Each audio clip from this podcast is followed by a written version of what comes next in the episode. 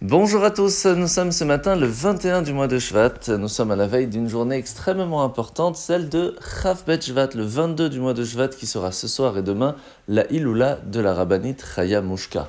Elle a toute sa vie donné de son temps, de son énergie pour transmettre la Torah à toutes les femmes et à toutes les jeunes filles du monde entier pour pouvoir réussir à les conseiller, à transmettre le plus possible de judaïsme à leurs enfants. De la même façon, déjà aujourd'hui, nous, nous devons nous y préparer en nous réunissant, même par Zoom, par WhatsApp, mais en partageant, en essayant d'écouter les conseils de ceux qui ont cette habitude de pouvoir et de réussir à transmettre le judaïsme à nos enfants, et ce avec joie et enthousiasme.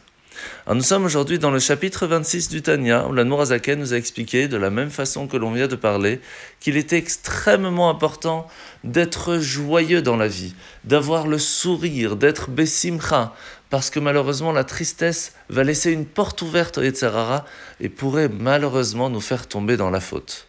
Mais ce n'est pas toujours évident d'être joyeux, d'être heureux. Comment faire?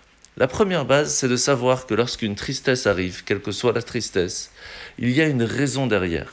Et que de la même façon, lorsque un parent se doit de frotter la main de son enfant parce qu'il a utilisé un feutre indélébile, il le fait pour son bien, pour effacer cette trace qui a été mise sur l'enfant, et ainsi il sera propre, il sera pur. De la même façon, il faut savoir que tout ce qui arrive dans le monde a une raison derrière. Et Hachem, qui est notre Père, qui fait attention à nous, qui nous aime, il est sûr que tout ce qui se passe dans le monde, à chaque instant, même les moments les plus tristes, eh bien, il le fait pour notre bien. Pourquoi? On ne sait pas toujours. Mais si on peut avoir confiance en lui, eh bien, on gardera tout le temps le sourire. Et c'est pour cela qu'on lui demande qu'il nous donne cette bracha, cette bénédiction de Atov à Nire et à Niglé, que l'on puisse voir et comprendre le bien qu'il nous envoie.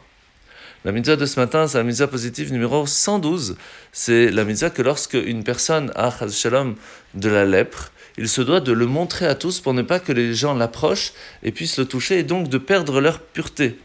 Pour cela, il va déchirer ses vêtements, laisser pousser ses cheveux, cacher son visage et crier à bout de champ Je suis pas pur, je ne suis pas pur la paracha de la semaine. Nous sommes aujourd'hui donc paracha Titro, juste avant de recevoir les dix commandements et en fin de compte toute la Torah.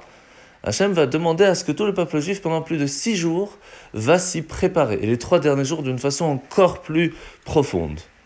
À ce moment-là, la montagne sera fumante. Hachem, lorsqu'il va descendre sur le mont Sinaï, un feu va venir sur cette montagne et il va y avoir de la fumée.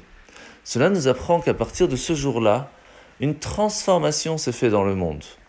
Nous, allons pouvoir mettre le feu de la joie, de l'enthousiasme dans chaque action que nous allons faire et réussir à transformer tout ce que l'on va utiliser dans le monde au jour le jour pour quelque chose de plus spirituel. Et ça, c'est une force exceptionnelle que l'on a reçue. Et c'est ce que Hachem attend de nous. Utilisons la chance que nous avons d'être en bonne santé, de tout ce que nous, on a pu recevoir avec joie, de le faire avec la volonté divine, et ainsi nous réussirons à transformer le monde pour recevoir Mashiach. Bonne journée à tous, et à demain.